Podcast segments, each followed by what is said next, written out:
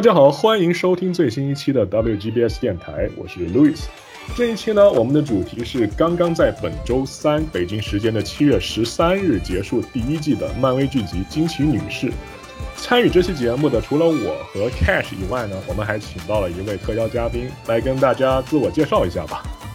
大家好，我是微博卡罗尔军团的运营者树。卡罗尔军团，呃，不知道大家熟不熟悉？原本是一个汉化组啦，主要漫画惊奇队长的漫画，后面呢也会做一些其他的漫威的，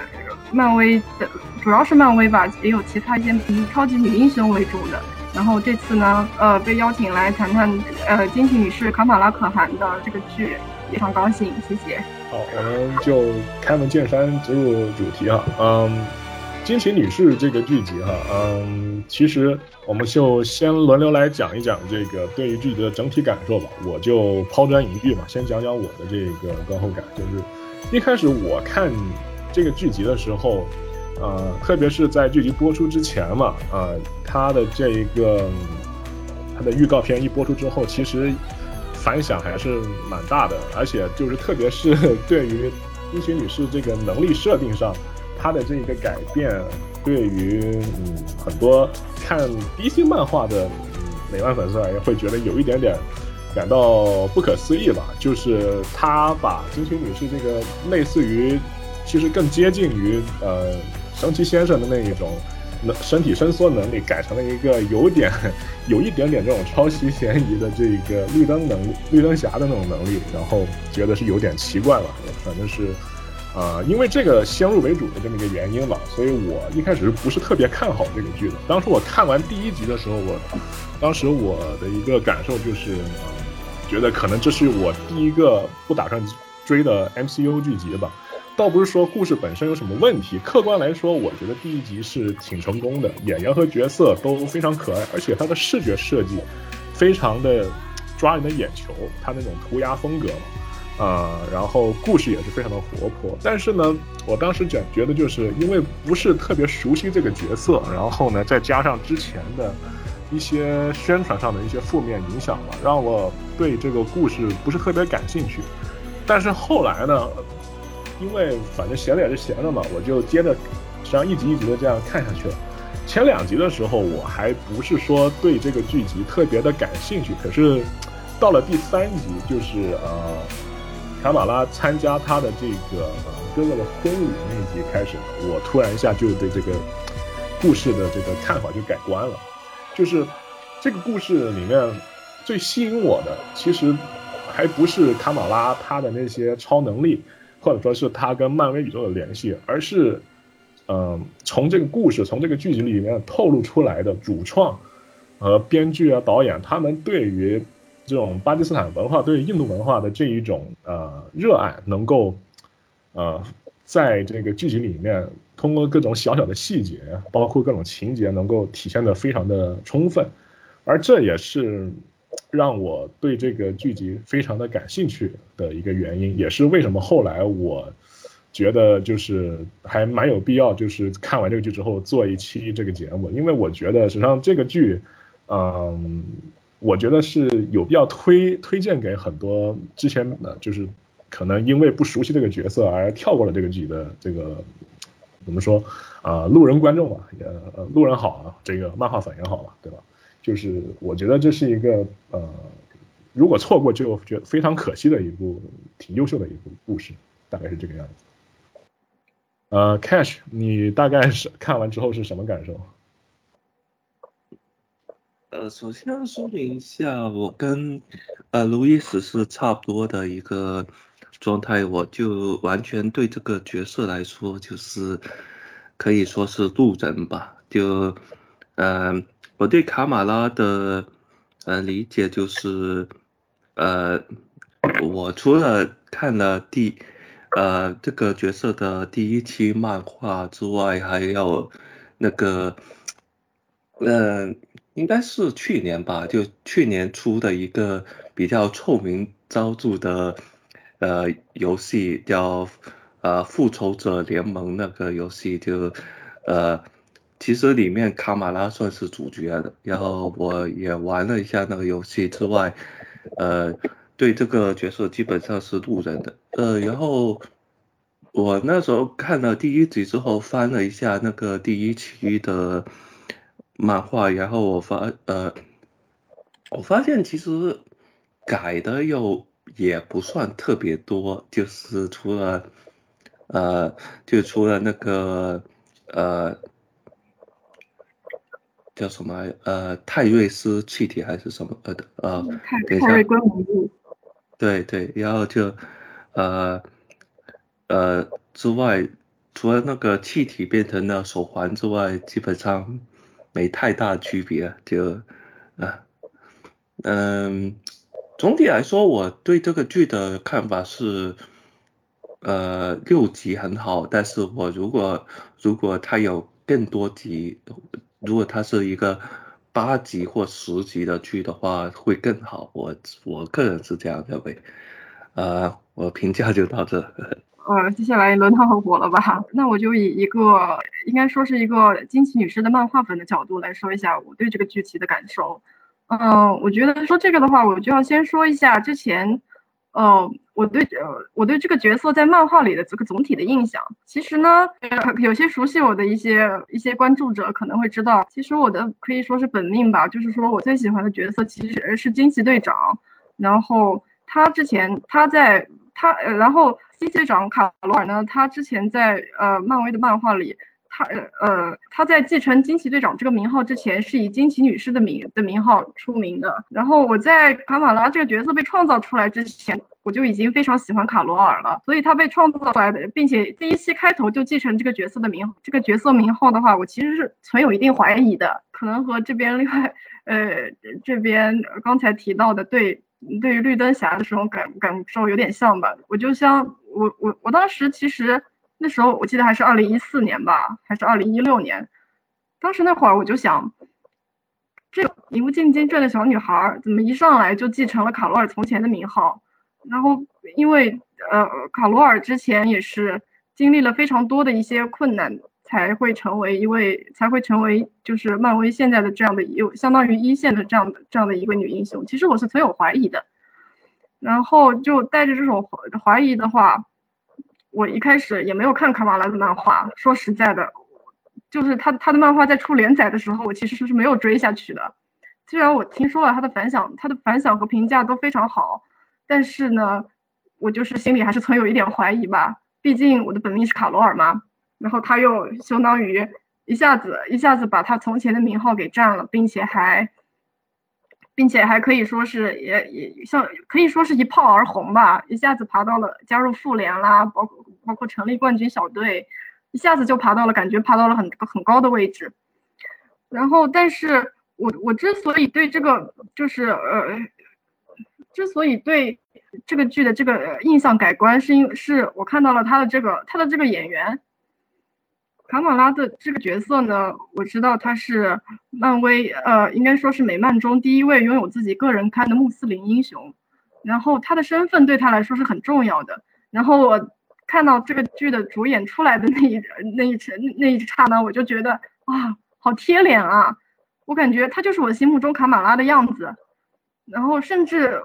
呃，甚至我可以说，就是比漫画中的卡拉卡马拉刚出场的时候还要可爱。还要可爱，还要符合心目我心目中巴基斯坦青少年英雄、青青少年英雄的这样的这样的一个印象。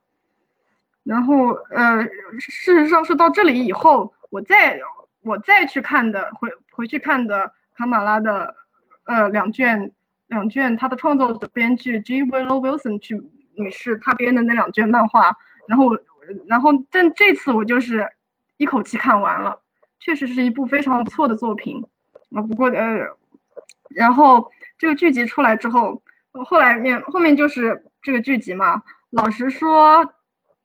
，MCU MCU 的这个剧集，老实说，其实前面几部，包括洛基，包括月光骑士，包括鹰眼，其实哦，还有还有那个猎，主要是猎鹰与冬兵，其实这些我都相当于是一个抱着一种十分平静的心态去看完的。就是感觉，嗯，并没有像，并没有像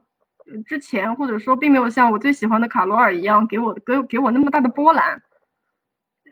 到到惊奇女士开播之前，我对我对于迪士尼家的这个剧其实已经是抱有一定的，就是期待性已经不高了，应该说。但是这个剧出来之后，出来呃出来的第一集，我就我作为一个粉丝，包括也作为他的漫画粉，我就觉得我我其实是觉得非常惊喜的，应该说。就除去能力是能力起源能能力的设定这个表现，之前呃之前两位嘉宾已经呃之前两位嘉宾已经已经说过了。除了这一点之外，可以说其他的其他这个呃其他这个剧所表现出来的那些特质，都非常的符都非常的符合就是漫画中卡马拉的这个印象，包括他的家庭，呃包括他嗯。应该说，呃，包括他获得能力的这个能力的起源，包括他的就是整个的他身边的朋友，他身边的整个支持系统，包括他的信仰，他他的信仰和他所在所处环境的这个矛盾。呃，我我看了第一集就觉得这这个呃这个剧其实改编非常优秀。然后，对，然后我之所以会这么喜欢他，其实其实还有。还有另外一点了，就是主要是，呃，主要是我我觉得他非常能触动我，就是因为第一集，我现在现在还记得第一集中卡马拉因为自己是一个是一个复仇者联复仇者的粉丝，因为自己是一个美漫的粉丝而遭到各而遭遭到各种排挤的这种场景，我就觉得特别能感同身受。因为老说老实话，我在他这个年纪甚至更大的时候，嗯，当当时。漫威包括 DC，包括美漫这些都还没呃都在都还没有火起来，漫威远远都没有远远没有成为像现在这样的一个相当于是流行文化的一个标志的一样的一个东西，在那个时候，嗯嗯，在那个时候真的就是，用金喜女士的话来说，美漫就真的是 weirdo，是是是一个怪胎看的东西，然后。我当时也像这个剧集中的卡马拉一样，因为关注这些东西，所以融不进融不进班级，包括家庭的一些很多圈子，所以我这个他他这个角色对我来说特别有个人的感触吧，所以我就抱着这样的心思，呃，就立马就入坑了，应该说。之后就呃就这样带着这样的心情看到了结尾，然后应该说后面的几集总体而言都还没有让我失望吧。然后到目前为止，我觉得这是 MCU 所有所有的剧集里最让我喜欢的一部了，大概就是这样。呃，谢谢大家的分享。嗯，我觉得我我我也我也很同意呃你之前说的，就是我我也觉得就是第四阶段以来嘛，就这么多的呃漫威剧集里面，呃惊奇女士这一个剧集是嗯这么多部剧集里面总体而言它的这个质量是至少能排到前三的，我觉得是。就是，嗯，就是怎么说？就是它，其他有有一些其他季节吧，它会显得明显的太太过慢热，然后有的话直接是到了最后两集，它整一个就垮掉了。不过金奇女士这个这个故事的整整体节奏和这个制作的这一个嗯质量吧，我觉得是能够从第一集一直保持到第六集，这个是挺挺可贵的。所以就是怎么说，就是而且再加上呃，对于就至少我看的时候吧，就是再往后越往后，他的那些情节是让我越感兴趣，所以我整体的这个观感是非常好的，就是一种渐入佳境的感觉吧，在看这个剧集的时候。然后你前面提到就是，嗯，它里面展现的一个就是卡马拉，他的这个角色有一个。我我看的时候也注意到一点，就是他有一个其实有一个很很健康、很包容、很美满的一个这么一个家庭。这个其实是在呃超英角色里面是比较少见的，因为对吧？这个超英的起源都有一个这个 write write writing trope 嘛。这个这个陈词滥调，就是总是有很多超英都是有这种非常悲惨的这个过去，非常悲惨的一个破碎的家庭。但是卡瓦拉不一样，他有一个非常美满的这么一个家庭，他的父母都在呃，虽然不能完全的理解他，但是他的父母都在努力的去跟他沟通，跟他交流。然后呢，他的朋友也非常的多，然后生活中。呃，虽然说有遇到这样或那样子的这个困困境吧，但是总体而言，它有一个很完整的一个支持系统。这个这一点，我觉得就是让它和其他超英非常不同的。这这也是一个我非常喜欢的。那我们接下来就先来讲一讲，就是卡马拉这个角色的这个剧集的人物塑造和漫画的形象的一些差异吧。呃，我觉得就首先从他的这个超英起源来讲。漫画里面，呃，据我的了解，他是异人族嘛，然后，呃，异人族变身的话，都是要经历一个那个叫泰瑞根迷雾的一个这种这种物质的刺激嘛，呃，这里改成的是有一种他那个手环，他那个手环在漫画里有没有什么对应的这个呃物体呢？嗯，在漫画里的话，他确实也是，他确实也有一个手环。但那个手环对他来说，就是完全只是一个 family heirloom，就是一个传家宝类似的一个这样的一个东这样的一个东西。他并，他并不是通过这个手环来激发他的超能力的。我记得在漫画里的话，这个手，他这个手环几乎完全是作为装饰用的，装饰并且是他的巴基斯坦裔身份，然后还和他的朋友布鲁诺有一点关系，但是和他的能力基本上没有关系。就主要是和他的身份有关，但是和他的能力没有什么关系。呃，然后我看一些网上的讨论嘛，说他这个手环其实是相当于，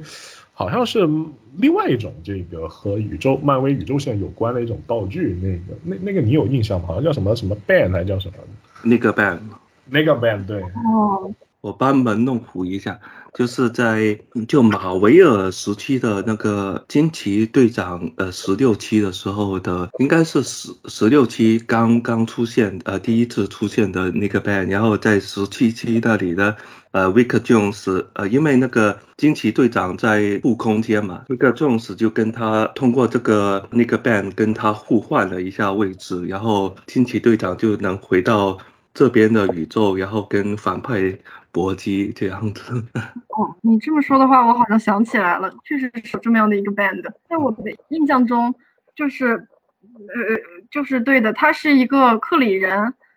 克里人惊奇队长。哦，就不只是马维尔，甚至还有就是他的他他的儿子，现就是 Genus Genusville，嗯，Genusville，他有一段时间也也是继承了惊奇队长的这个名号嘛，就是。当时他们就利用这个手环和和 Rick Jones，呃，就是互换身体。需要需要惊奇队长出手出场的时候，就就让 Rick Jones 到副空间去；其他的时候就是，呃，其他的时候就主宇宙还是 Rick Jones Rick Rick Jones 来当来当 Rick Jones，就相当于是他们分享身体的这么样一个装置。那但是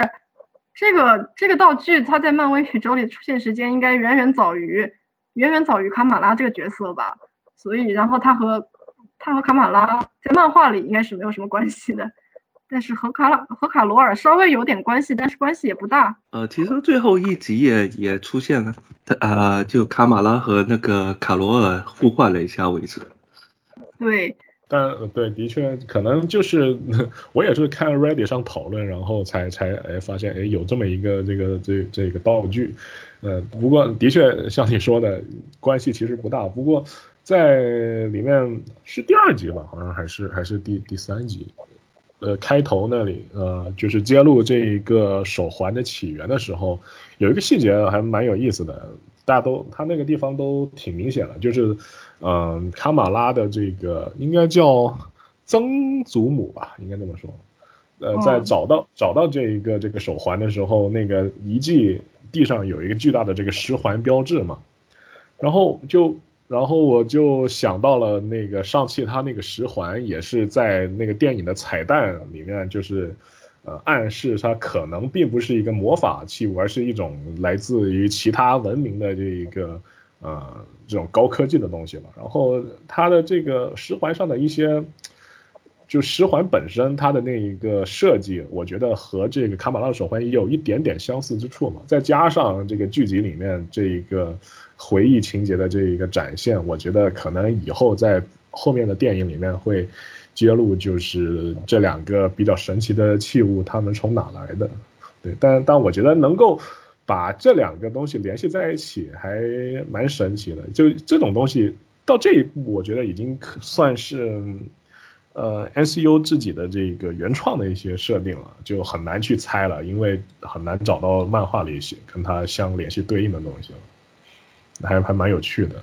嗯，好，卡马拉的超级起源嘛，然后还有一个就是他的这一个服装，漫画里他的服装是怎么来的？剧集里我们都看到了，他的那个服装分三部分，一部分是那个 Red Dagger 红匕首给他的那个围巾嘛，应是吧？没记错的话。然后还有就是布鲁诺给他做的那个眼罩，然后还有就是全身的那个是他母亲做的。漫画里他的服装是哪来的呢？漫画里我记得，其实说到这个的话，漫画里一开始他采用的是卡罗尔的卡罗尔惊奇女士时期的形象，就是不知道呃你们了不了解，就是卡罗尔在惊奇女士的时期，嗯，她穿她是穿的一身类似于泳装的一身皮衣，然后胸前有一个有闪电的标志。这这其实是卡马拉在刚刚在漫画里漫画中的卡马拉刚刚获刚刚通过泰瑞跟迷雾获得能力了之后，他他他给自己的第一身形象就是卡罗尔的形象。呃，就这个呢，其实编剧本人也有也有一定的解释，就是说，其实，在最早期的时候，他因为他心中他心他把卡卡罗尔当成偶像，他就想成为卡罗尔，所以。获得能力之后，相当于他的潜意识中的就是把他把他变成了那样的形象，把他变成了卡罗尔本身的形象。但是在后来呢，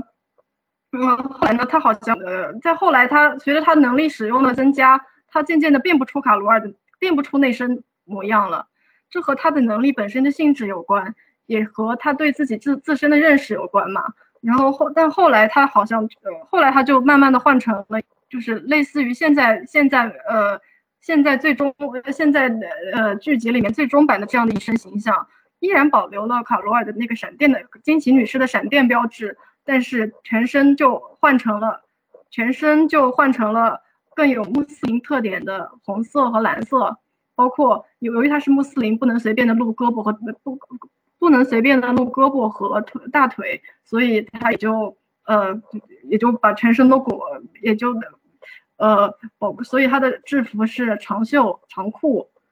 然后呃，包括后面呢，他经历了一些太空的冒险，有也也有些呃符合这些标志的特标志的，就是特殊的一些制服，但总体就是这样，就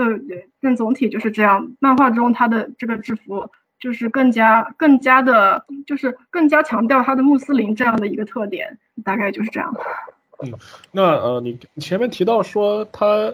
呃，刚出来的时候，刚登场的时候，造型实际上是就是模仿的卡罗尔作为惊奇女士时期的那个造型嘛？你呃，我对你刚才描述我不是很理解，他意思你意思说就是他一开始他的服装是用用超能力召唤出来的吗？呃，之前他用能力把自己完全变成了卡罗尔的模样，应该说卡罗尔惊奇女士时期的模样，就是那个时候。是大家都不知道，大家都认不出来他是卡拉，就是看到的就是呃金奇女士实习的卡罗尔在那儿行侠仗义。那就是说她的能力是就是呃不只是肢体放大，所以还可以改变自己的外貌，是吗？一开始是这样的，但是后面后面随着能力呃能力使用的增加，她渐渐的失去了完全改变自己相貌的能力。嗯。然后就是呃，剧集里面嘛，就改成了那个就是召唤半透明晶体状的一个构构构造的样子。其实我看到这个这个改动，第一反应其实还还不是就是想到绿灯侠，我第一反应是他是不是呃。那个凯文·费奇为了保住呃神奇先生的独特性而，然后才改了这个呃卡马拉的，因为神奇先生也是就是身体能够这样呃缩小放大然后伸长嘛，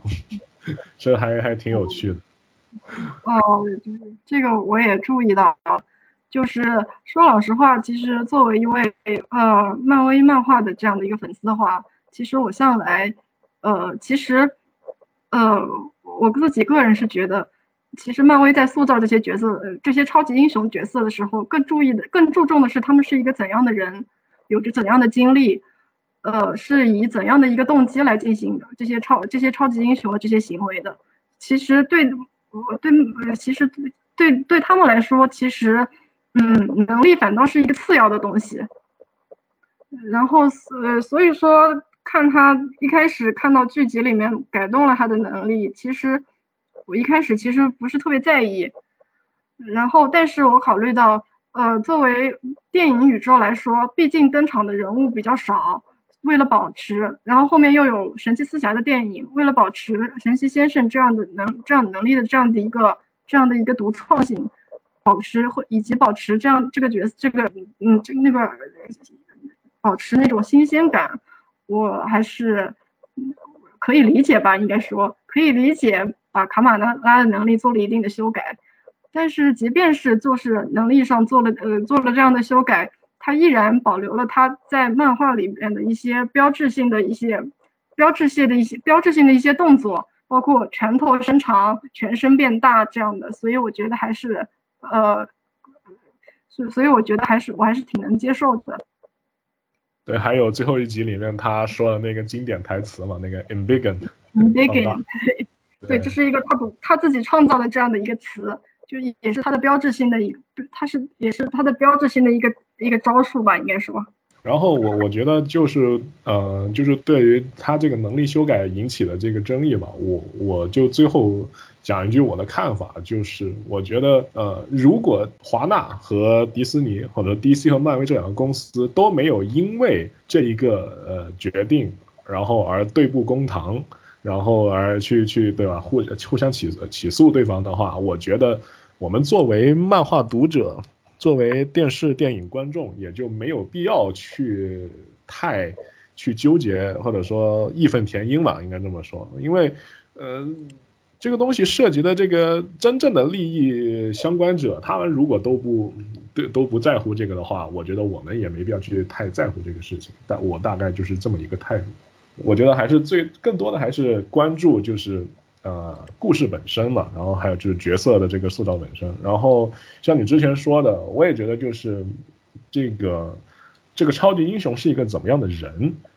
呃，才是最重要的，其次才是他的这些能力啊，这个东西，包括他的这个本身设定的一些改动，像是比如说最后一集啊，就提到了，就是就接下来咱们可以简简单聊一下，就是嗯，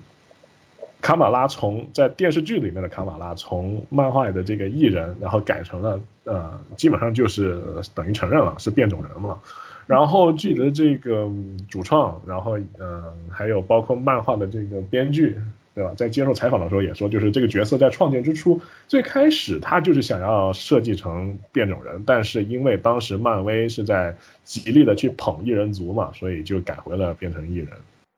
然后这一点是我觉得就是这么一个情节，我觉得透露出来的几个信息吧，一个就是可能凯文费其实真的很喜欢变种人，并且。不是特别喜欢异人族。第二个就是，呃，我觉得可能就是，呃，就代表的漫威现在的 X 战警的这一个宇宙的一个这个这个铺垫工作已经开始了，呃，然后这么一个改动，呃，对于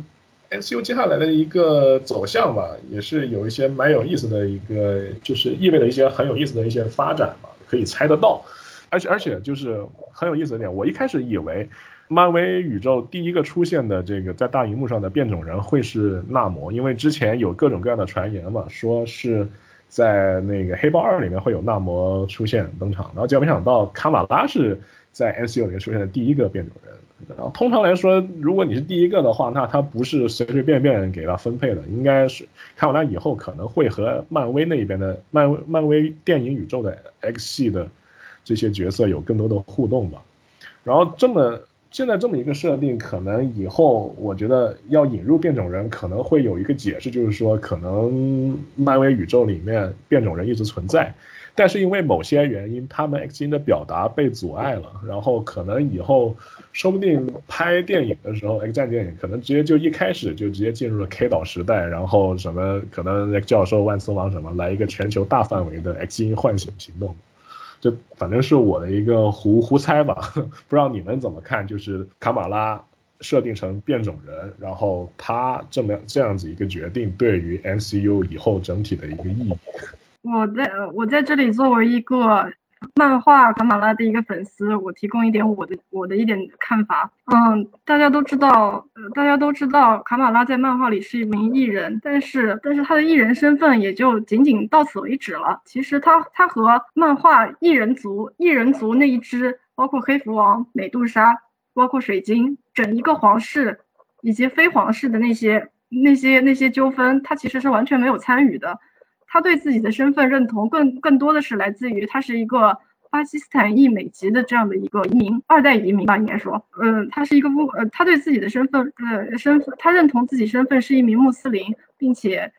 呃，嗯，并超英的这些个人经历中纠结的也是这一点。艺人应该说只是相当，相当于只是他的一个，只是一，只是一个设定而已。然后包括在漫画，他，呃，他和艺人族那边其实联系也不太，不太大。知道了他是一名艺人之后，艺人族的那个皇后。美杜莎曾经就是派他们的那只大那只大狗叫 Lockjaw，Lockjaw，然后通通常译成破伤风嘛，也有译成锁齿的，就是派那只狗去派，相当于派他去照看他，然后两个呃一人一狗也成了很好的朋友。但除此之外，他和呃他和异人族那那那些那些的故事，那些的纠葛，包括黑蝠王，嗯黑蝠王和。和漫威漫威轴其他的那些英雄的那些光照会之类的这些事情，他是基本上完全没有参与。当时二零一六年那会儿嘛，异异人和 X 战警，异人和变种人的关系还挺糟糕的。然后那那个时候他好像也参与了一次他们的大事件，但除此之外，他其实他和异人关系真的就是非常非常小，应该说。嗯，也或许也是因为这样，就是后来异人族在呃 X X 战警的版权回来，漫画中的 X 战警也可以自由的发展的时候，嗯呃，异人族渐渐退场，但是他是唯一异人有有着异人的身份，但是却没有退，但是却没有盛大退场的这样的一个角色。所以说，我觉得其实把他的异人身份改掉这一点，其实我觉得是一件无所谓的事情。嗯。然后把它改成 X 战警的话，我可以理解，可能有一些 X 战警的硬核粉丝、硬核漫画粉吧，可能会有一点点觉得有一点点奇怪，甚至出现的也出现一些不一些不不太好，就是不太高兴的这样的一个想法。但是，呃，但是我，但是我，呃，但是我觉得，嗯，但是我觉得，如果按照现在的这样的一个，呃。这样这样的一个顺序，呃，这样的一这样的一个设定和这样的一个铺垫来，他的他的他他呃，这个这名英雄在 MCU 接下来的是接下来无论是身份还是能力的这样的一个呃故事的发展，应该也是还是会集中于他的穆斯林身份以及青少年身份上面，呃，集中于这一块上面，应该呃和他的关于他的心的表达，呃呃。呃，这就是后话了。关于他的关于他的变种人身份的这一点，我觉得关系可能也不是很大。当然，这只是我的一种猜测啊。但是，就像刚才你说到的，呃，通过通过他的这个能，他的这个设定。引出后续 M C U X 对于 X 基因在全球的这个变种人身上的表达，这样的一个表述，确实也是有可能，但是目前为止也就只能猜测了。这就是我的看法。然后这个剧集里面，除了卡马拉塑造的挺好，然后他的一些朋友啊，他的家人也是塑造的非常好的。呃，我们就接下来就聊一聊，就剧集里面出现的他的这些朋友和敌人们吧。呃，首先就是他的这个好朋友布鲁诺啊。啊，布鲁诺这个角色，呃，呃，一开始我在想是不是就是恋爱对象嘛，然后后来才发现其实就是主要是布鲁诺喜欢他，但他没有那方面的这个的情感嘛，起码至少在第一季里没有这样的表达。然后我后来发现布鲁诺 他的这一个人物轨迹实际上是呃叫做什么呃 The guy in the chair，是相当于这个技术顾问的那个形象，还蛮有趣的。布鲁诺这个角色在漫画里有对应的这个呃。对对应的这一个人吗？人物吗？有，并且布鲁诺在就是其实这一点上，布鲁诺的布鲁诺的设定应该说是我最还原漫画的一位。的，我觉得布鲁诺确实是这个是这个剧集最还原漫画设定的一样一个角色。他呃，我我就我就来说一下他们在他们呃，他不管是在漫画里还是在这个剧集里，他都是卡马拉的最好的朋友，并且是也是他最好的白人朋友。并且对他都有抱呃对着对呃对卡马拉都抱有一定浪漫的一些想法，并且嗯，然后卡马拉对此呢，也都是也都是因为卡马拉在忙别忙于别的事情，忙于自己的，或者说是忙于自己的看漫画、写同人文等这些事情，或者是忙于英雄的事情，就是可能不是特别顾得顾得到布鲁诺对他的这种感受，这种感受吧。但是，嗯，包括但是直到现在为止，他们两个应之间应该都是一个好朋友的一个关系，就是最好的朋友的一个关系。值得一提的就是，其实，在漫画中，就是呃，卡马拉的那个手环，虽然对他对他来说虽然不是一个能力的装置，但呃，但也是布鲁诺，但也是布鲁诺他就是为了他而制造而制造或者说改良过的一个东西，可以算是他们两个人他两他们两个人友谊的一个证明吧。嗯，并且在漫画中和剧集里一样，他也都是一个 相当于是卡马拉的技术顾问。从也是从一开始就知道卡马拉的身，卡马拉就是惊奇女士，就是她的这个秘密身份。嗯，也从一开始就是他的知识系统里的非常强大的这样的一个后盾。从这个角度上来说，我觉得布鲁诺相当于应该可以算是这个剧里面最最还原漫画设定的这么样一个角色了，并且呃，并且我觉得挺好的，演员演的呃非常非常可爱。嗯，我觉得表情也非常到位。我觉得，对，的确非常讨人喜欢的一个角色。而且，呃，布鲁诺和卡马拉的这个关系非常好，有有一个，呃，一个体现嘛，就是布鲁诺他会说沃尔都语，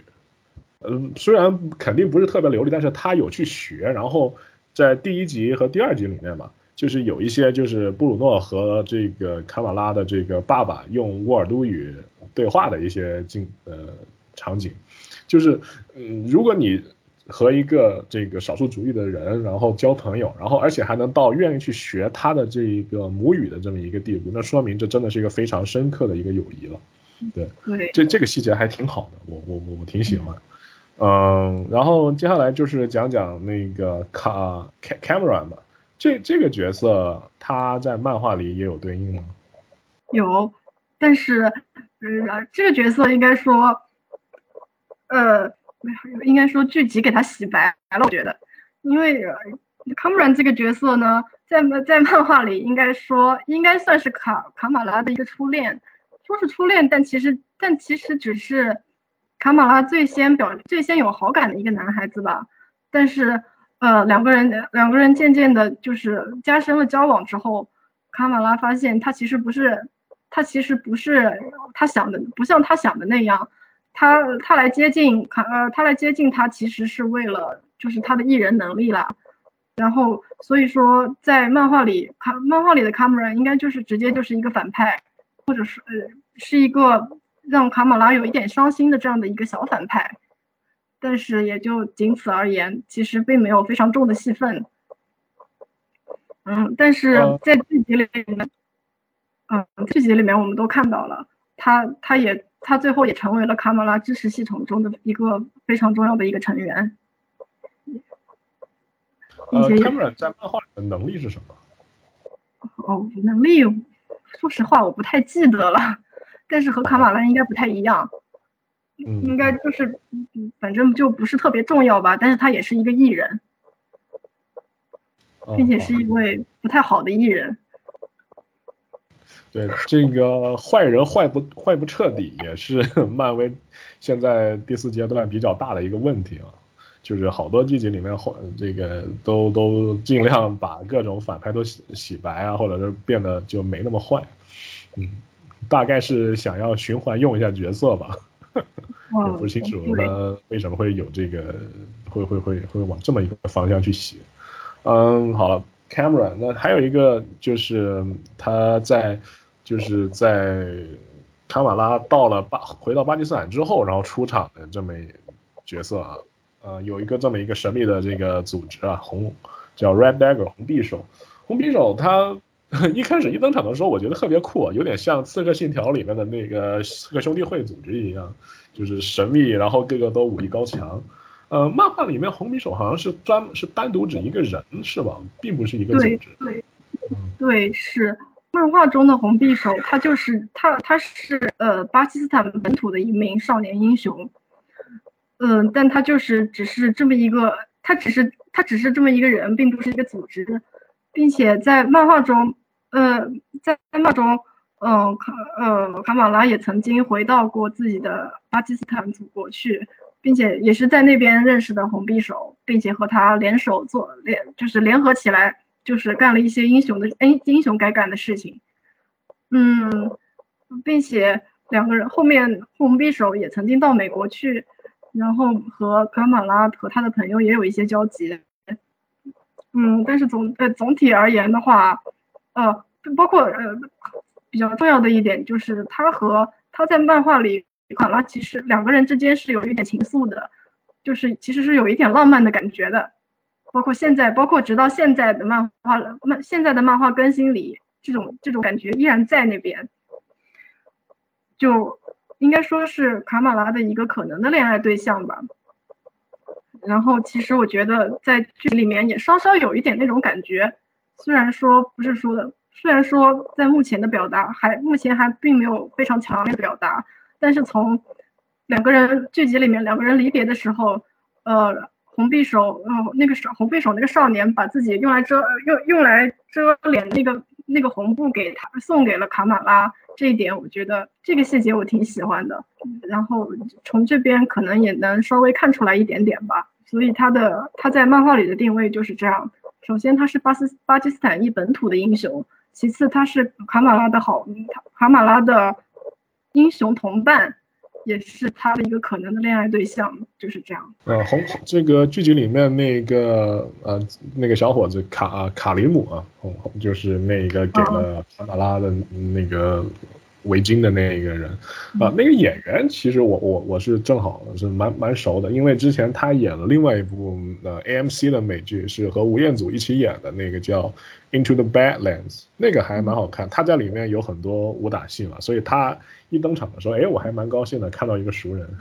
还是挺好。希望他能够以后能有新的这个继续的这个出现嘛，就是。啊，我还想再讲一下，就是卡马拉最好的女性朋友，就是呃，那她叫啥来着？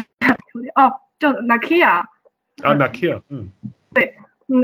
，Nakia，其实，在那里，我觉得这是一个，嗯，这个这是一个剧集改的比漫画要精彩多的一个这样的一个角色。那 Kia 在，嗯。在漫画里的设定应该就是，嗯，是卡马拉，是卡马拉最好的女性朋友，也是他最好的穆斯林朋穆斯林伙伴，呃，并且两个人虽然两个人关系很好，并且并且他的并且他在学业上也是也是一位学业上比较优秀的这样的一个这样的一个学生，但是在漫画里就仅此为止了，并且他并且后面他也知道卡马拉的身份。成为了他支持系统中的重要一员，但是在漫画中就到此为止了。但是我看这个剧集的过程中，我就我发现，在剧版的 Nakia，她是一个精彩的多的角色。她不仅是一个穿范思哲的酷妹，对的，这个细节我记得很清楚。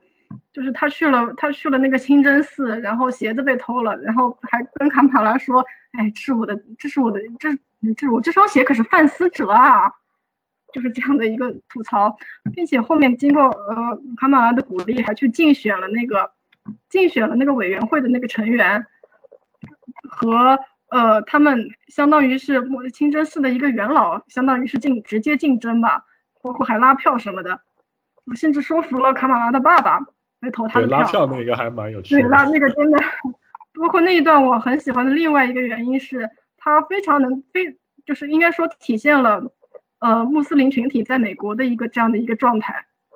他们中其实就是包括他们中的一些可以说派系吧，或者说一些群体分群体群体的一些特征。嗯，所以那一段我应该说是我印象非常深，也非常喜欢的一段，并且由于这个这个原因，我就是也非常喜欢剧版对这个角色的改动，我觉得这一点改的非常精彩。嗯，我在看那个呃。这个剧集的维基百科，然后这个角色，呃，漫画里他是土耳其裔的美国美国人，然后这里是改成了黎巴嫩黎巴嫩美国人。哦，这个我倒没有注意，但是他和这个没有在剧集里面明明确说嘛，但是是百科里面写的，所以我才知道。但是反正是他，反正反正他就是在漫画里就是作为。卡马拉最好的穆斯林朋友出现的，穆斯林同龄朋友。呃，还有什么别的角色你想要说的吗？啊，别的角色的话，那就说一下佐伊吧。佐伊还挺，我一开始我还以为是会是就是讲他和卡马拉会会着重讲一下他和卡马拉怎么就呃就关系变得不好了，因为说以前是好朋友嘛，结果没想到就 最后特别突兀的忽然一下，嘿，我来支持卡马拉了，挺神奇的。对，这个角色其实还是，其实还是挺重要的，在漫画里。这个角色在漫画里也有，并且在漫画里还也还是挺重要的，因为它促成了这个漫画里中漫画中的，就因为这是漫画中的 Zoe Zimmer 是呃卡马拉获得能力之后救的第一个人，也是他也是卡马拉的那个 Peter Parker moment，或者说或者说 Uncle Ben moment，就是他成为英雄的那一成他就是他成为英雄的那一那一那一刹那，他想的那那一刹那。所涉及的那个人物，不知道，呃，不知道你们就是激励卡马拉成为英雄的对，激励卡马拉成为英雄的这样的一个人物，所涉及的人物吧，应该是卡马拉在卡马拉在漫画中呢，大家都都知道是通过泰瑞根迷雾获得了超能力，但是获得了超能力之后，嗯，之后他并没有马上的就是马上的就开始救人，而是。嗯，而是当时他的一个班里的一个呃，他班里的一个同学就是 Zoe，他在湖他在那条湖边举行了一个派对嘛。然后那天那天其实卡马拉她作为一个家里管的比较严的穆斯林姑娘，她其实晚上应该是不准出门，她是有她是有宵禁的。但是她那次就为了体现为了体验一下青少普通青少年的这样的一个感受，她就也是偷偷的溜出门。然后溜出门去参加他们的那个派对，并且好像应该是有一定的宗教原因，他不能喝酒。然后，但是也是在那场对，但是就是在那场派对上，他被递他他被递了一杯饮料，他不知道里面有酒精，所以就喝了。然后喝了之后，他就一口，然后就呃受受到了 Zoe 和其他的朋友的嘲笑。然后，呃，然后他卡马拉就非常非常失望的往回走，就是往回走的这个过程中遇到了泰瑞跟迷雾，获得了超能力。然后获得超能力之后呢，他就变成了卡罗尔惊奇女士时期的模样。然后，呃，然后邹当 Zoe 掉进了河里，他其实是有一点犹豫的，因为 Zoe 平时 Zoe 他平时和卡马拉的关系并不好。他在学校，Zoe 在学校里应该就是那种 popular girl，不知道大家不知道大家有没有了解？就是美剧中经常出现的那种，呃，呃，校花，并且非常受欢迎。对，就是 popular girl。然后卡马拉特在学校里的定位就是那种 weirdo，就是那种怪胎，平时一个人趴在桌子上看漫画的那种。所以这两个人关系并不好。所以他其实是有一有一瞬间的犹豫，但后来他，但后来他那一刻他就想到。嗯，就是想到了，就是他们好像是《古兰经》里，还是他们他们穆斯林的一句谚语，就是说，好像是你救人一命，类似于救人一命胜造七级浮屠这样的一句话。但是那句话确实我记不清了，需要的话我回头可以查一下，应该就在金奇女士的漫画第一期里，就是他想想到了那句话，然后就救了 Zoe，嗯，然后就此开，然后应该是说就此开启了自己的超级英雄之旅吧。然后，并且 Zoe 呢，一虽然一开始和卡马拉的关系不好，但是就自从那天晚上被金奇女士救了之后，他就成为了金奇女士的粉丝。然后，包括后面，呃，嗯，在这个过程，在后面，呃，他和金奇女士，包括和卡马拉的交往的过程中，也渐渐的和他成，渐渐的和他成为了朋友，并且到最后也成为了一个知道卡马拉真实身，包知道卡马拉。英雄身份的这样的一个挚友中的一位，也加入了他的非常重要的知识系统。呃，就是他在漫画中其实是一个，就是一个这样的角色。他的可能他的他和卡马拉的关系整整整体的一些转变没有剧集里这么突兀，但是从整体而言，其实定位其实定定位应该说差不多，就是一开始和他关系不好，但是激励他成为了超级英雄这样的一个白人 popular girl 这样的一个形象。呃，卡马拉的这个家人，嗯，在漫画里面和电视里面的这个差别大吗？就是他这几个家庭成员。唐老的家人其实，怎么说？我觉得这个剧集对对他家人的改动，其实我让我心情有一点复杂。当然不是说不好，只是说其实，嗯，在漫画里，卡马拉的家人是一个非常严格的穆斯林家庭，他不允许卡马拉和包括不允不允他不允许卡马拉穿过度暴露的衣服，也不允许卡马拉太晚的时候出门，包括需要他每周去什么清真寺的这些有一系列的清规戒律，包括他的他的爸爸，他爸他的爸爸完全不像是。剧集里面这么样的一个开朗，嗯，这样的一个开朗，并且还非常开放的这样的一个家长的这样的一个 老顽童一样的这样的一个形象，在剧本在漫画里中，他的爸爸非常严厉，以至于后面他的爸爸在得知了卡马拉的身份之后，就是直接勒令他。就是停止，不要再做这件事情了，不要再继续当英雄了。当然，这那当然这个是漫画中进行到比较后面之后才发生的事情。然后包括他的反相反，他的母亲倒是相对而言，对他来说比较开放的，相对而言比较开放，也是比较早知道他的真实身份的这样的一个这样的一个家长。然后包括他的哥哥和嫂子，他的哥哥其实，在漫其实，在漫画中。和他并没有太多的交流，并且和他的关系也没有漫画里面、现剧集里面这么融洽一吧，应该说，也不像剧集里面一样是一个还是挺酷的一个年轻人。应该说，我觉得剧版把卡马拉家人改改动的更加包容了，也更加和谐了。一定程度上来说，我觉得是减轻了卡马拉作为一位美籍穆斯林的这样的一个身份的矛盾。就是没有漫画中体现的那么明显，并且漫画中他作为美籍的穆斯林，压力主要来自于他的家人，就改的没有那么明显了。可以说，我觉得有好有坏吧。好处当然就是，当然这样这这整个风格都非常和谐，能让卡马拉剧本的卡马拉在一个非常包容下的包容的环境下成长为更。成长为了一个，嗯，成长为了这样的一个非常快乐的这样的一个英雄。但是相对而言，不好的地方吧，我觉得就相当于，其实他原本原本这个角色本身核心的矛盾，其实是经过了，其实是被一定的削弱了。不仅是穆斯林身份的矛盾，还有作为一个青少年，作为一个女儿，在整在整在在一整个家庭中这样的一个矛盾，大概就是这样。呃，漫威把很多这些尖锐的这些话题都把它缓和了，就 这个东西也在呃后面第四集聊到印巴分治这个这这段历史时期上也也有体现了。不过这个是在接下来咱们再细聊。嗯，好了，然后他的这些朋友家人聊完了，现在来讲讲他的这个故事里的这一个反派吧。他们说自己是叫 clandestine，一一个一个 wordplay，一个谐音。呃，这这这群人，他们我在我想应该是和漫画里面改动差异还挺大的吧？嗯，是的，基本上可以算是原创了，是不是？对，他就是原创，应该说这群人他在漫画里应该是没有是对应的，应该是没有对应的。对应的角色，对，应该完全就是原创的这么样一些角色，这样这样的一个群体，而而且还挺龙套的，就是感觉就是剧集里面对于他们的设定都没有讲清楚，然后人就没了。嗯，没错，嗯，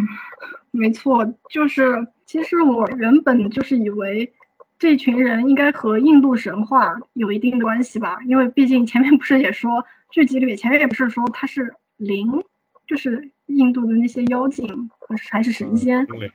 我原本会以为根据我原我原本就就看到这个设定，我就想，难道 MCU 除了北欧神话、希腊神话之外，还要引入印度神话了吗？其实有有那么一点点期待在里面，但是之后就之后他们全员团灭了之后，我也就没有继续的有想法了，大概就是这样。而且到了，嗯，就是倒数第二集还是倒数第，应该是倒数第二集吧？就他们全员团灭是在倒数第二集吗？嗯，对，是。对，就是即使到了倒数第二集的时候，我都还在想他们是不是和异人有关，因为呃，那几个人团灭的时候嘛，他化成了那种像雕像一样的东西，其实有点像就是神盾局里面异人族遇到那个泰瑞跟迷雾化茧的那个样子。到那一刻，我还在猜是不是，哎，是不是说明他们其实是异人？结果最后，哦吼，猜想全都白费了。对，嗯，就先来看吧。我觉得可能以后卡马拉这个角色比较有比较直接交集的一个就是肯定是惊奇队长那一边宇宙系了，肯定我觉得应该是要和克里人那一边要发生一点关系的。还有一个就是有可能是呃，然后就是可能会和 X 战警这个稍微有一点联系。不过呃，最近来说的话，我觉得接下来就。因为他会在那个《惊奇队长二》叫做《The Marvels》嘛，我不知道应该怎么翻《惊奇群侠》。惊奇联盟 在在里面，我自己的翻译是《惊奇联盟》。啊，《惊奇联盟》在里面会登场，感觉就会有一些在宇宙里的这些冒险，呃，应该会挺有趣的。因为把一个这么一个，呃，设定上很接地气、很接地球地气，对这么一个嗯青少年英雄放在一个宇宙大背景里面。这这个这么一这么一个主题上的碰撞还蛮有趣的。嗯，对，呃，其实，在漫画里，卡拉也上过太空，但是那段的漫画，我老实说，我没有没有看的很，没有具体看吧，所以也不知道是怎么样。并且漫画中，漫画中现在的漫画中，卡也是把卡马拉归为归归为惊奇系了。就是以惊奇队长为代为为为首的那样一那样一批的超级英雄，把它归到那个里面去了。其实，在漫画里来说，这其实是有点勉强的，因为呃，漫画里的逻辑是这样的：卡马拉是异人，异人是克里人在远古远克里人远古在地球上做基因实验的结果，所以卡马拉的能力从本质上出源于，所以说卡马拉也处于属于卡马拉也属于。就是属于克里希克里希的带头英雄惊奇队长那一系，应该说其实是嗯有点勉强的，我个人觉得。但是剧版现在这么改的话，我觉得可能会把它改，把他和惊奇队长的关系改得更加，就是更加，包括和克里这样的一个关系改得更加紧密吧。我还是挺期待的。对对，这这这方面我觉得就属于。嗯，电影的这个改编，我觉得算是比较成功的一部分吧。就就把这个英雄分类啊什么的，就像相互联系。那么既然聊到了这个卡罗尔，他在漫画里和卡罗尔的互动多吗？嗯，对于他这个还是挺多的，应该说。嗯，在漫画里，他和卡罗尔的关系，应该说一开始，应该说卡马拉这个角色第一次出场就是在卡罗尔的个人刊。惊奇女士二零一二吧，应该是。二零一二的倒数第二期中，她她是一个被卡卡罗尔呃在呃卡罗尔救下的这样的一个姑娘，就是她被卡罗尔这个行为所激励到，然后从此喜爱上了超级英雄，包括后面也是，呃甚至甚至于在自己刚刚获得了超能力的时候，直接变成了卡罗尔在惊奇女士时期的样子，也可见这个呃呃这个小粉丝。呃，我呃不好意思，我一开始在这个角在卡马拉刚出来的时候，我一直都我一直我很喜欢称他作为卡罗尔的小粉丝，因为他所表现出来的就是这样，就是一个粉丝对一个自己的英英雄偶像的这样的一个崇拜，包括他作为一个呃 Z 世代的一个超 Z 世代的一个青少年，他还喜欢写同人文，包括 包括甚至直接写到了卡罗尔的同人文。嗯，咱们仔细看熟悉漫画的朋友可能会知道吧，他确实是有过这个行为，包括他还玩卡，在漫画里他还玩卡罗尔的娃娃，完全就是一个我们现在我们现在这样的一个追星族的这样的一个行为。但是在他后面，他自己也成为了超级英雄之后，甚至战甚至采用了金，甚至继承了惊奇女士这个名号之后，呃，在这个之后，卡罗尔才和他直接的产生互动。那个时候，大家应该应该熟悉漫画、熟悉漫威的漫威漫画的朋友可能记得，就那个时候正好是二零一五年漫画大事件《秘密战争》期间嘛，就相当于是一个宇宙，就是就是一个宇宙宇宙团灭的这样的一个大事件，就是是在那期间，他和卡罗尔第一次组队，呃，就是一起拯救了自己的城，他的他的家乡新泽西泽西城，应该说 Jersey City。然后，然后在那场冒险之后，卡罗尔也是对他非常的欣赏，就是说，嗯，就是说我不会忘记，就是这个继承了我名号的勇敢女孩，并且给了他自己的一个，给了他一个呼叫器吧，就是自己的，嗯，上面的标志就是卡马拉的闪电和卡罗尔的那个哈拉星，就是就是给交给他这个标志，就相当于有一种把他收为徒弟了这样的一种感觉。然后，把他收为徒弟，成为他门下的，包成为他门下接受他保护，也受他指导的这样的一个英雄。两个人后来在内战二，后来在大世界秘密战争结束，后来成为在，嗯，后来成在内战二了之后，二里了之后，呃，两个人因为一些事，因为一立场不合，有过一段时间的矛盾，但是也正是这个也，但是也正是这个契机，让卡马拉能够脱离自己的偶像，自己独立的成长。其实，在整个故事，在在。在他的整个漫画故事中，其实是对他对他来说，其实是挺有利有意义的一个经历。然后后面他独自成长了这一段时间以后，也是和卡罗尔就是和好了。和好了以后，包括直到现在，两个人也经常的，包括现直到现在，两他他直接就被算到惊奇系里了。之后也和卡经常也和卡罗尔经常在一起，呃，经常就是合作。卡罗尔有什么困难，也会甚至也会请他的请他来帮忙。就是这样，呃，就是这样，两个人关系非常好，基本上已经有一种超越了师傅，已经超越了师傅和徒弟的这样的一个感觉。基本上也不能说平起平坐吧，但至少卡罗尔已经已经把他就是直接当成自己的英雄同伴，而不是经而不是英雄后辈来这样看待了。那还挺期待，就是接下来他和这个卡罗尔在电影里面的这一个互动，能够从这一个。从这个粉丝嘛，然后到变成自己偶像的这一个战友，那这还是一个挺挺有趣的一个英雄成长的这么一个经历。对，好，我们接下来就是来聊一聊，就是呃，MCO 作品里面对于文化多元性的一个展现嘛。就是我之前在前面讲呃对这个剧的整体感受的时候也说过，就是这个故事这个作品它吸引我的其实并不是呃。里面的这些科幻元素、超英元素，而是这个故事里面体现出来的主创对于他们自己故乡文化的这么一种由衷的这种热爱。这个东西呢，呃，就包括是从包括第三集里面这个呃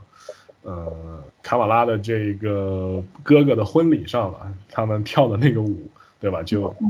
非常宝莱坞，而且而且不是那种很夸张的那种。宝莱坞式的那种突然大家不合逻辑的就跳起舞，而是那种很生活化的那种场景，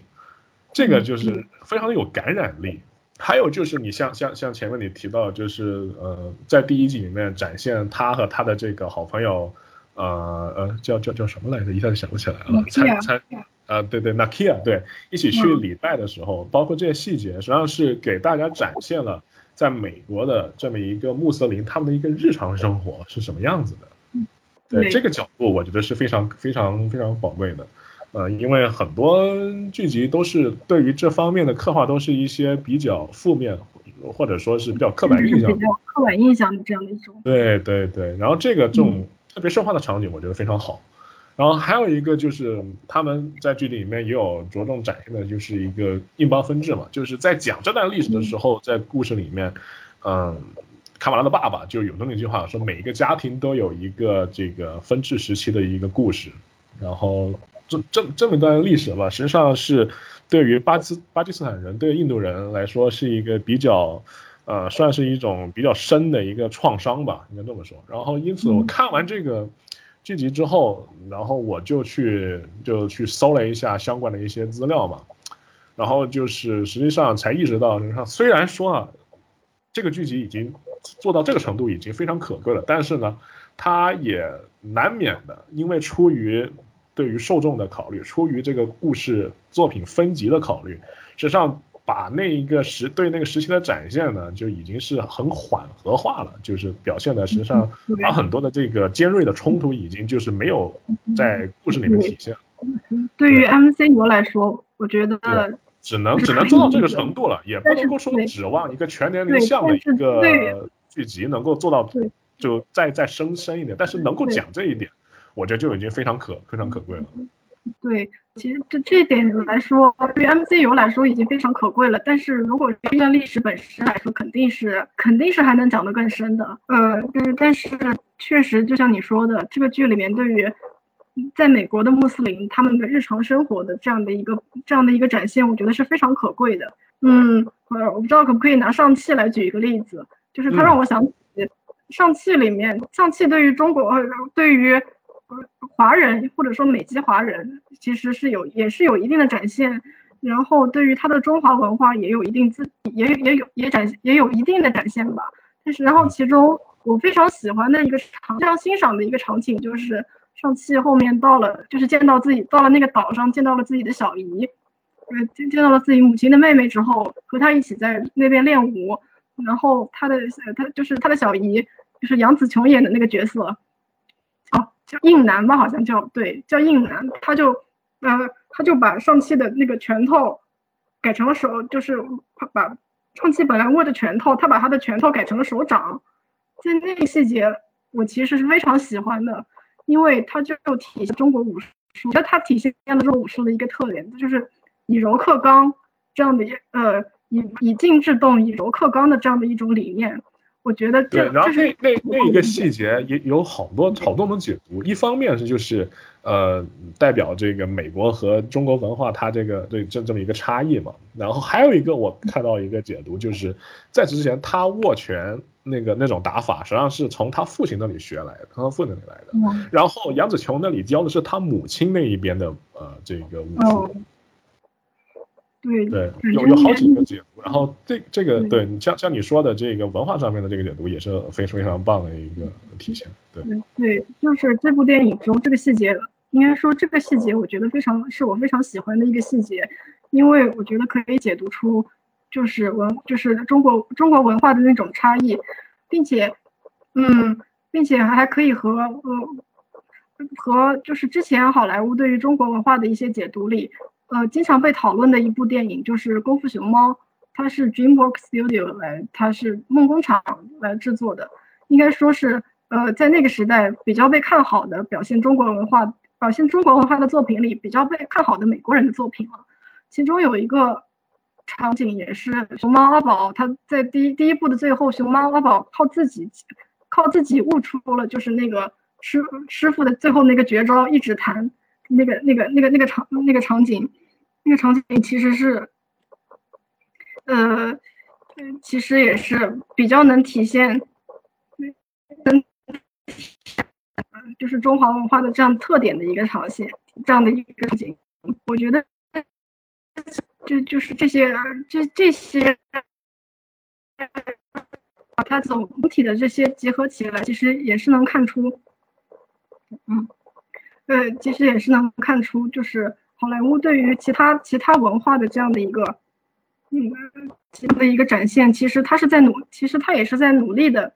努力的，就是去了解并且展现其他文化背景之下的一些东西的，这是我的一些看法。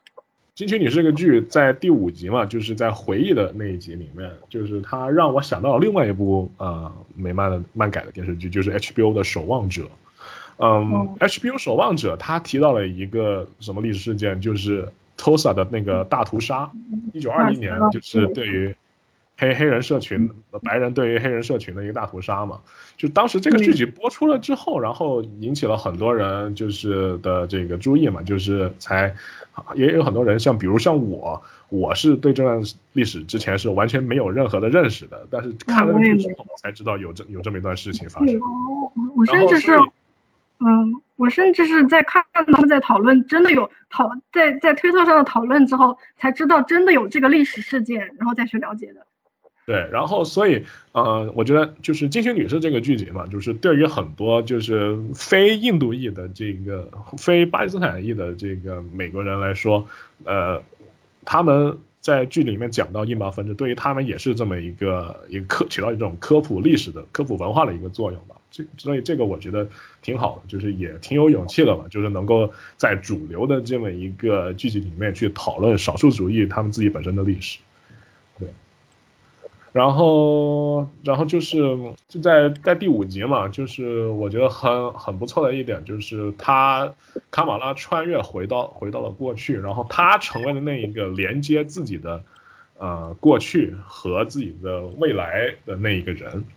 他见到了自己的曾祖母，然后然后并且他意识到他才是那一个救了他的祖母的那一个那个人，他是他发出了那一个星光。然后让指引他的这个祖母回去找到了他自己的那个父亲，然后等到他回到现在的时候，他带回来了他的曾祖母的那一个全家福嘛。然后我看着卡马拉当时他的那个祖母看到了照片，见到了自己小时候的样子，见到自己母亲年轻时候的样子，然后喊出用用那个巴基斯坦他们自己的语言嘛，喊出爸爸妈妈是阿密阿布。然后当时我热泪盈眶，真的就是非常的非常的感动。就是对于家庭这么一个情感纽带，在故事里面的刻画是挺挺让我佩服的，对我也很喜欢。嗯，然后呃，前面你拿来呃就是跟上汽比较嘛，我就我想就再讲一下，就是另外一个就是《月光骑士》这个剧，它实际上创作者也是就是号称就是要正确的在荧幕上展现我们的埃及风光，他是这样说的。但是我觉得实际出来的效果呢？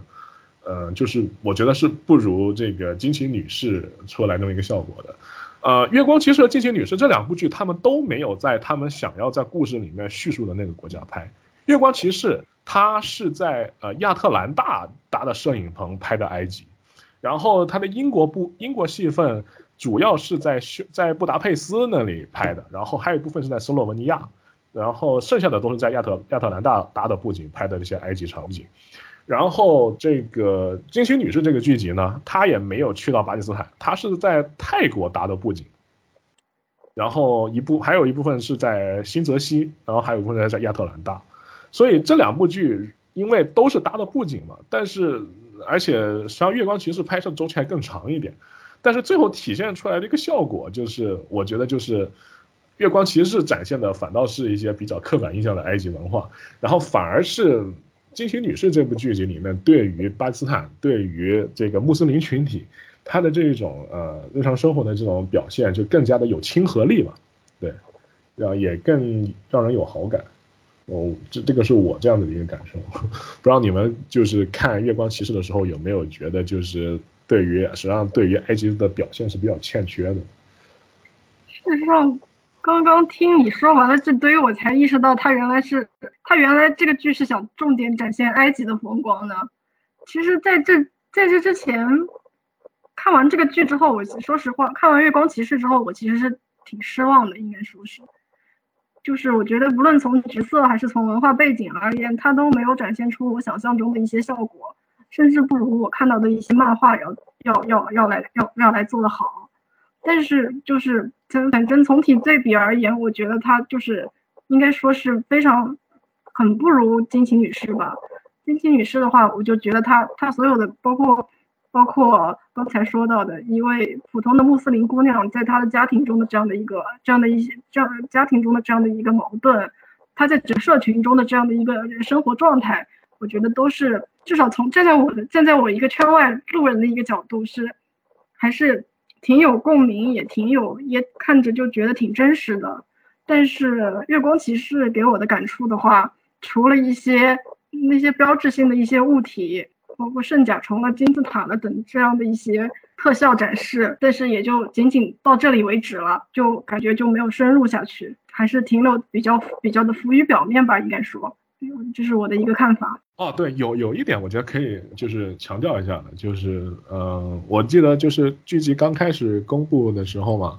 嗯，我记得你好像在微博上也聊过，就是这关于这个剧名的翻译的问题，官官方翻译是说成是叫惊奇少女，但是我们都知道，就是这个之所以她她没有起名叫 M I S S Miss Marvel。而是盖着 M.S. Marvel，对吧？Miss Marvel 的话，就是就是为了体现一种尊重嘛，就是惊奇女士嘛。但是就是你之前在微博上，也就是有专门有这个讲批评过嘛。我我觉得这个翻译就挺尴尬的。一方面是我觉得就是对于人物本身的这个特质的一种不忠实于它这个起名的含义吧。另一方面就是你现在她叫惊奇少女，然后已经是变种人了。等到以后真的有变种人的时候，秦格雷等到他出场的时候，难道就他 Marvel Girl 怎么办呢？怎么翻译？漫威女孩吗？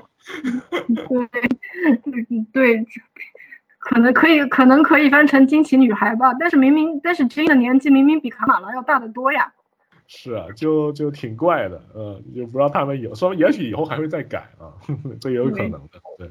那那那接下来咱们就总结一下吧，就是讲一讲对于卡瓦拉这个角色未来的展望，嗯，包括就是嗯，他接下来变种人身份会对于这个角色有没有什么影响？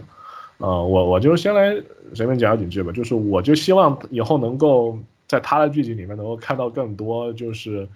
他和宇宙系这一边的互动。毕竟我们都知道嘛，就是你。S U 它不是漫画，漫画有非常长的这个叙事空，非常大的叙事空间，有长的时间可以做连载去细细的讲。但是你作为一个电影电影为主的一个宇宙，然后剧集本身长度也也不长，那么它的一个叙事空间就比较小，所以就必须得用在刀刃上。可能我觉得展现卡瓦拉的日常生活的这个部分可能会稍微会更少一点。以后可能我猜哈，可能会让他。经历更多的就是在宇宙里的一种冒险。然后至于变种人的话，变种人发生联系，我觉得可能以后不并不会和呃 X 战警变种人这边联系特别紧密，因为像你之前也说了，我也是这么呃，我也是我也这么认为，就是他这个角色本身的定义，就是他最关键的特质，并不是由他的超能力带来的，而是由他的文化背景、由他的宗教背景和他这一个性格、这个年龄段然后带过来的。所以说，可能就对于他来说，变种人也好，是异人族也好，这个都都是呃次要的，关键还是就是展现就是他是一个什么样的人，对，这这这是我的一个对于卡马拉未来的一个展望吧。然后两位你们来说一说。对于卡马拉的未来，首先是卡罗尔，我很期待《The Marvels 惊奇联盟》这一部电影，并且也很期待三位惊奇系的英雄。三位 MCU 的惊奇系英雄，并且都是女英雄，并且并且还是不同年龄段的，他们之间能擦出怎样的一个火花？呃，其次就是，呃，X 战警这边的话，我还是坚持刚才的一个观点，由于这不是他变种人的身份，不是他身份的，不是这个角色的核心矛盾，所以说可能后续和变种人的变种人变种人种族这样的一个关系可能也不是很大。然后，呃，最后的话。关于漫威，漫威的这个超级英雄，漫威的超级英雄本质其实不在于他们的能力，而在于他们是怎样的人。就像布鲁斯班纳救了 Rick Jones，因他才因而受到了伽马辐射，才化身无敌浩克。马特默多克他是救下了，在过马路的时候救下了一个老人，双眼才被化学物质泼到，所以失明，然后所以才开始了夜魔侠的这些探这些探索的旅程。嗯，对于漫威的英雄来说。嗯，呃，其实呃，他们在超能力的超能力对他们来说，其实更像是一个意外。他们只是他们在他们他们重点在于他们这些人在获得超能力之前，本身就已经非常本身就已经有一颗英雄的内心了。我觉得在这一点，卡马拉也是也是这样。无论漫画还是剧集，在获得了超能力之后，在获得了就是他的第一反应是去救呃是去救了平时和自己关系不好的一个女孩，就是就是佐伊。他之所以成为英雄，是在于他是是在于他这个本身。所以从这个角度而上而言，呃，我我非常喜欢，我是我这个角度是我最喜欢这个角色的这一点，也是我对这个剧集总体非常满意的最主要的原因。他有他有展现出这个角色的内核，我觉得，并且，呃，除此之外的话，我还想说一下，就是他的，呃。嗯，在片尾，在片尾，可能大家注意到了，执行有一个呃，执行制片人 Sana Amanat，就是这样的一行字。Sana Sana Amanat 这个，呃，这个这个这个人，不知道大家有没有知不知道？他他本身的身份是漫威漫画的一位编辑，当然他现在在漫威，呃，在漫威这个公司也担有别的职务，但是他首先是漫威漫画的一位编辑。并且卡马拉这个角色是以他为原型创造的，就是嗯，因为她也是一位，呃，在美国从小在美国长大的穆斯林女孩，所以卡马拉遇到的很多矛盾都是她亲身体会过的。然后这次这这这次这个剧集能应该说能这么成功，和他的和他的这个参与应该说是分不开的，并且这个角色他在，并且这个人他在那个。嗯，第三集就是卡马拉哥哥的婚礼上那个非常宝莱坞式的那一个那那一段歌舞场景中，他也他有他也有一个镜头的客串，让我非常开心。然后我觉得 MCU 的剧集如果能像能像他参与这部剧一样，让他的创作者的编剧，让他的本身的创作者这样深度的参与进来，能体现自己体现自己创作的这样的一个核心理念，我觉得接下来漫威的剧集，接下来漫威的剧集如果都能这样的话，那是那是前景应该是非常好的，大概就是这样。Cash 有什么结束语要讲吗？嗯，也没有啊，就跟呃跟前面诉说的就差不多。就我觉得，嗯，我期待还是明年的那个电影吧，就金队金队二的那个电影吧。呃，就还是希望能拍的好点吧，我就只有这个期待。OK，呃，那就最后就是我咱们做这一期节目嘛，也是希望就是让更多没有看还没有看这部剧，或者说是因为各种各样的原因，就是选择不去看这部剧的人，能够对这么一个挺优秀的作品产生兴趣吧。因为真的是我觉得错过还蛮可惜的。也希望大家看完这部剧之后吧，能够对这个漫画角色感兴趣，然后从而去读一读。就是卡马拉他自己的这个漫画，以及相关的这个他参与的一些故事线吧。对，就这样。